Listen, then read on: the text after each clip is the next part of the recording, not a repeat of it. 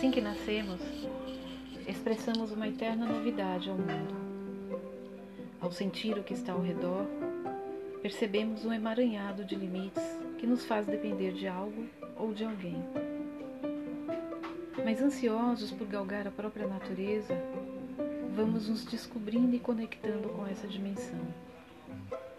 Naturalmente, sentimos e intuímos de que não há limites para aprender e saber que se deseja sempre expandir. Com o tempo, o ambiente fica pequeno e limitado para o meu olhar e minha consciência. Percebo que tudo mais se movimenta além de mim.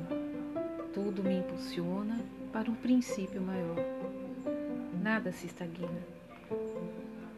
Descubro que fico mais seguro quando posso me manifestar de diversas maneiras. Penso, reflito e tomo uma atitude. E de repente, descubro que a melhor saída é voar. Voar é desafiar o espaço, livrar-se do que me oprime, é sentir o sentido das coisas. Mas preciso ter foco.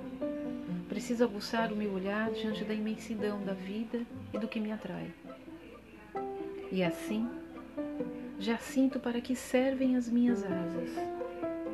É experimentar cada cantinho da minha vida e se conectar com a minha alma.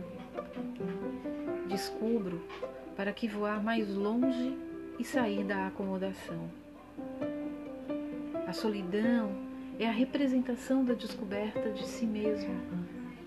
E aí vou ficando sem medo. Voo raso e vou me alimentando do que é essencial para a minha jornada evolutiva. E na mesma proporção, a cada momento, consigo ascender mais alto, pois já me sinto seguro para tomar as minhas próprias decisões. Enquanto a vida passa por mim, eu passo por ela, deixando rastros de bem-fazer e abundância pela serenidade, fortaleza e experiências vividas. Quero chegar ao meu destino livre, integrando a realidade que me assiste e disposto a viver no coletivo, fazendo todo o bem que possa. Pois o espírito precisa e deve voar. Isto é divino.